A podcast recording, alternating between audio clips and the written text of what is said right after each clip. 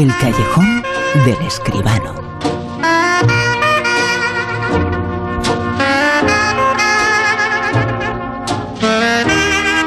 Como siempre aquí en La Rosa de los Ventos, el callejón con José Manuel Escribano, la actualidad del mundo del cine, del séptimo arte. José Manuel, muy buenas, ¿qué tal?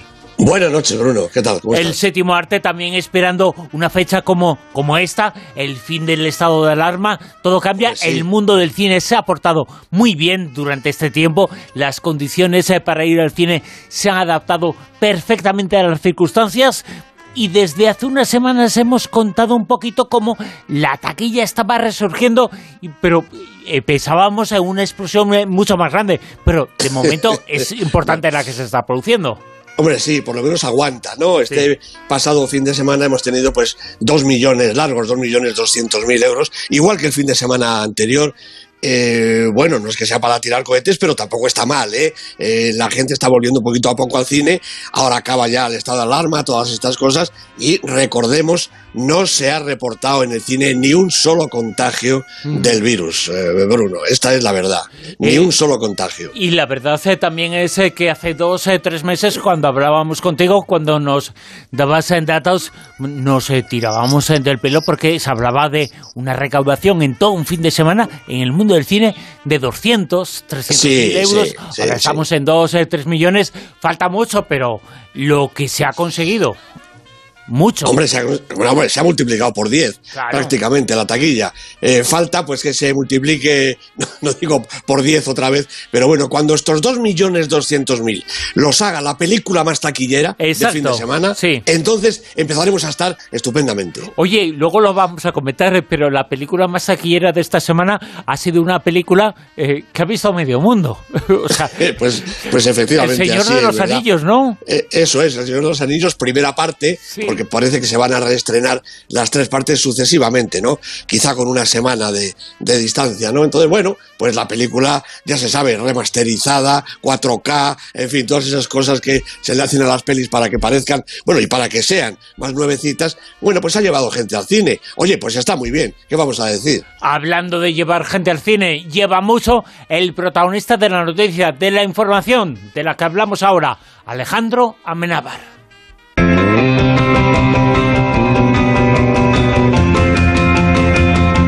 Es que Amenábar, José Manuel Amenábar es otra vez en noticia. ¿Por qué?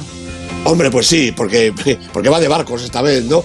Ha terminado la serie La Fortuna, esta serie que precisamente nos comentaba cuando le, cuando le hicimos la entrevista aquella con motivo del estreno de, su última película, ¿verdad? Mientras dure la guerra, ya nos comentaba que se iba a hacer esta serie, La Fortuna.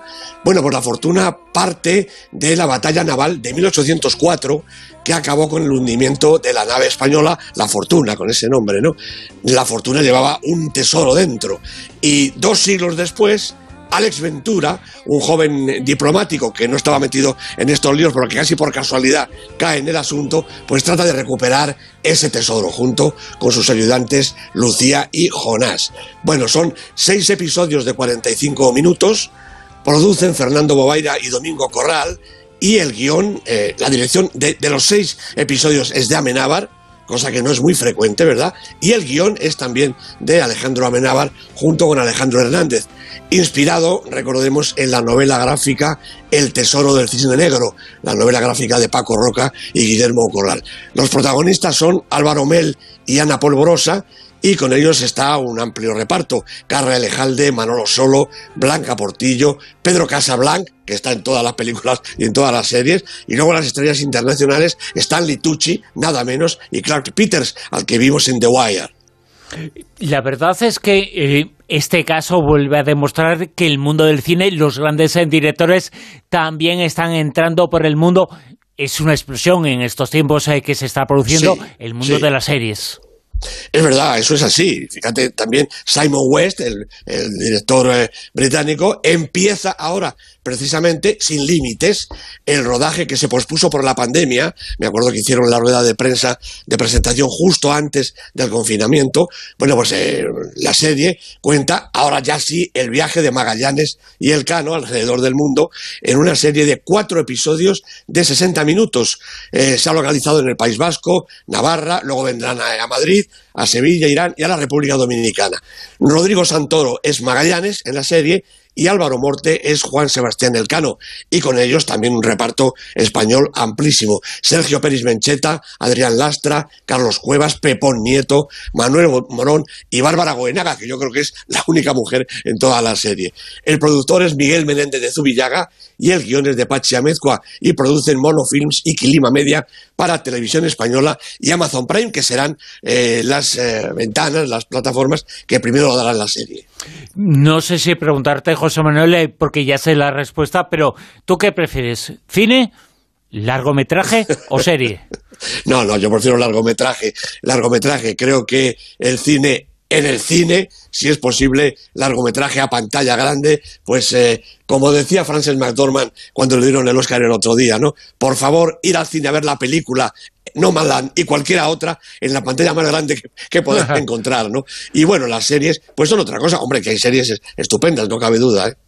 Y sobre todo series hay que plantear una serie de cosas, eh, pero el cine es como, yo no sé cómo decirlo, ¿no? Como la mayor expresión de una forma de arte que es el cine, eh, que es la literatura en cierto modo. Manifiesta una serie de cosas, una serie de ideas que una serie pues eh, la puede manifestar también, pero necesita mucho más espacio y mucho más tiempo para hacer lo que en el cine es capaz de hacer una película. A mí no me cabe duda, Bruno, y además te diré una cosa, muchas de las series que están llegando a las plataformas no son más que películas muy largas, muy largas, muy largas, muy largas, muy largas. Películas de seis horas, películas de 14 horas, ¿no? Ya te digo que hay, creo que hay estupendas series en cualquiera de las plataformas, en todas las televisiones, ¿no? Pero realmente le deben casi todo al cine. El cine tiene una película de la que vamos a hablar ahora, en el callejón, el comentario, la crítica. La película es Cuatro días. Te seré sincero, Molly, los opioides tienen una tasa de reincidencia del 97%. Ya has pasado por esto 15 veces. ¿Alguna sabe qué es un antagonista opioide? No. Es una inyección mensual. La inyección te hace inmune a los subidones. ¿Es segura? ¿Me estás tomando el pelo? ¿Ahora de repente tu cuerpo es sagrado? Tendrás que pasar una semana limpia. ¿Cuatro días más? ¿En serio? Estoy harto de pasarlo mal, pero cuando aparece eres tú. Cuatro días, así se titula la película. José Manuel, el comentario, la crítica. Pues sí, cuatro días, la última película, la nueva película de Rodrigo García. La producción es de García junto con Marina Grasic y Jaikana, el guion por supuesto, también es de Rodrigo García, en este caso, junto con Ellie Shashlow, y los protagonistas Glenn Close, Mila Kunis y Stephen Root. Bueno, recordemos que a los 40 años, eh, eh, Rodrigo García, el hijo de Gabriel García Márquez, eh, saltó a la fama con su primera y premiadísima película, Cosas que diría con solo mirarla, dotada de un maravilloso reparto coral femenino, Glenn Close, Cameron Díaz, Calista Flockhart, Valeria Golino y Holly Hunter, entre otras.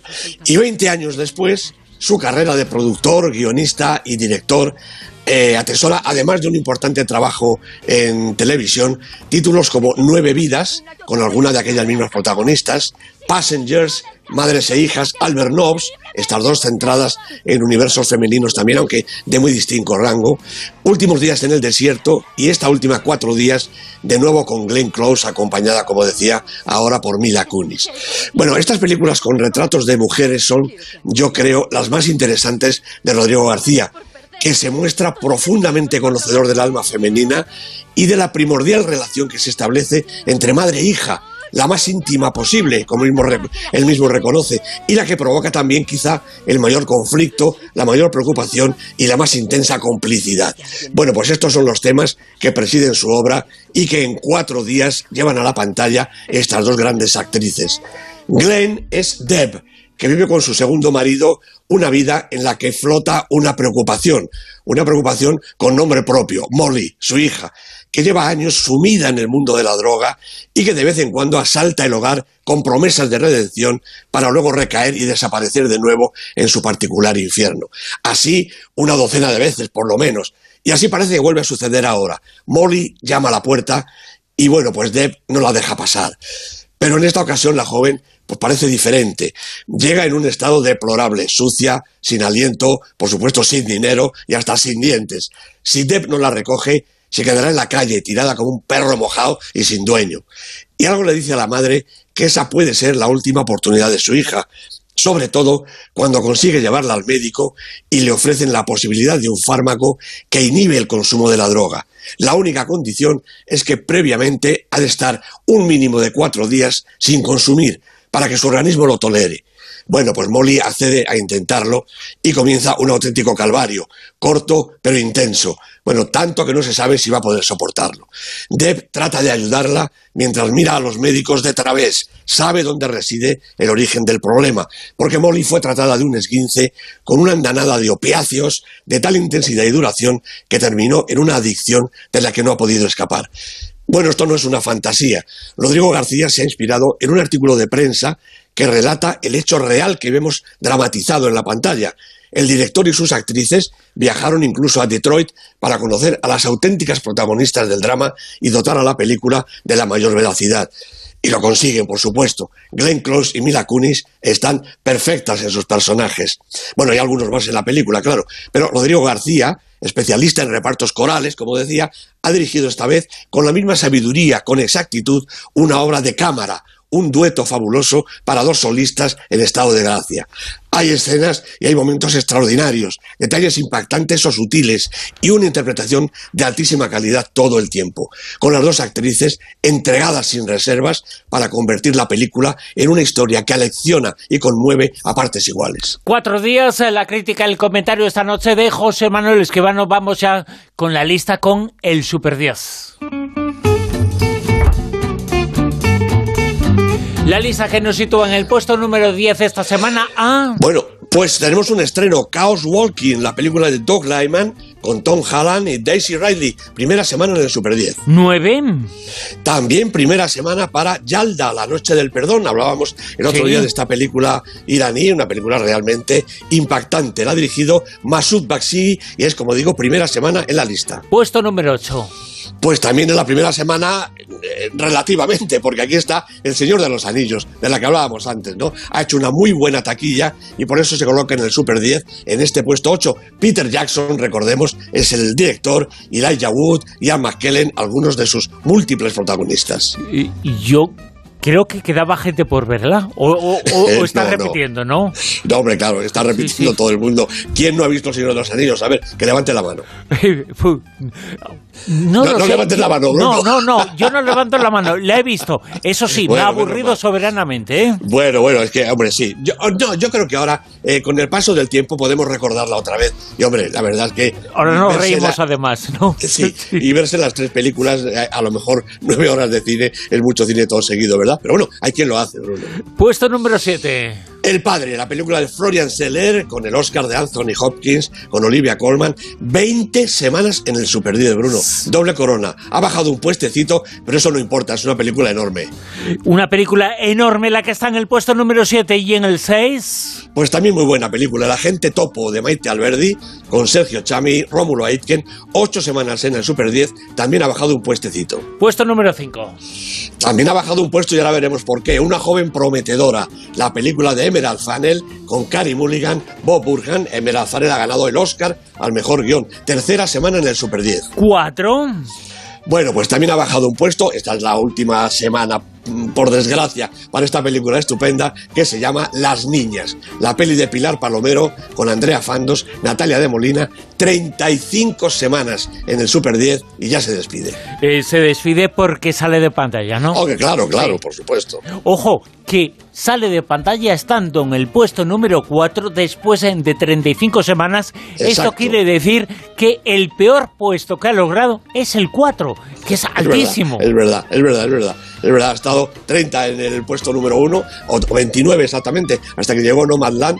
Y el peor que ha tenido ha sido este 4. Se despide, hombre, yo creo que por todo lo alto, ¿no? Desde luego que sí, desde luego que sí. Estamos encantados y contentos en de que esta película ya ha sido la gran apuesta española de esta pandemia cuyo estado de alarma ha finalizado hoy. Las niñas ha sido la gran película española y ha habido muchas películas importantes españolas en esta pandemia. Puesto número 3. Bueno, pues ya es la última que baja un puesto, ahora veremos ya por qué. Otra ronda de Thomas Winterberg, una película extraordinaria con Mads Mikkelsen, Thomas Bolarsen. Otra ronda es película de Oscar también. Oscar a la mejor película internacional.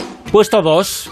Bueno, pues ya está, esta es la explicación. En el 2 entra directamente película de la semana, nadie, una curiosidad, una película realmente sorprendente. El primer sorprendido he sido yo que se haya colocado aquí en el puesto número 2. Bob Odenkirk, Connie Nielsen son los protagonistas. Esta película, yo creo que de violencia casi casi extrema, pero también dotada de un enorme sentido del humor, algo que al thriller le sienta especialmente bien. Seguramente por eso se ha disparado hasta el puesto 2 del Super 10. Y también porque han hecho una campaña, creo yo, ¿eh? de promoción, no a través de la pequeña pantalla, entendiendo por la televisión, pero sí a través de redes sociales, de Sí, internet, sí, sí. han hecho mucha eh, promoción y se ha conocido sobre todo ahí. Y la llegada a la gran pantalla ha sido una explosión.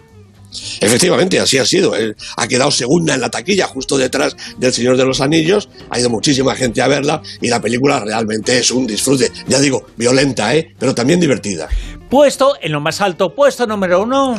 Bueno, pues aquí sigue, claro, Nomadland, la película de Chloe Zhao con Frances McDormand, ya que hablamos de Oscar, pues Oscar a la película, Oscar a la directora, Oscar a la actriz. Tres Oscar para ella, seis semanas en el Super 10, las seis en el número uno. José Manuel Esquivano en el Callejón, aquí en La Rosa de los Vientos. La semana que viene nos cuentas eh, más cosas eh, sobre el mundo del séptimo arte. José Manuel, mil gracias. Gracias a ti, Bruno, un abrazo.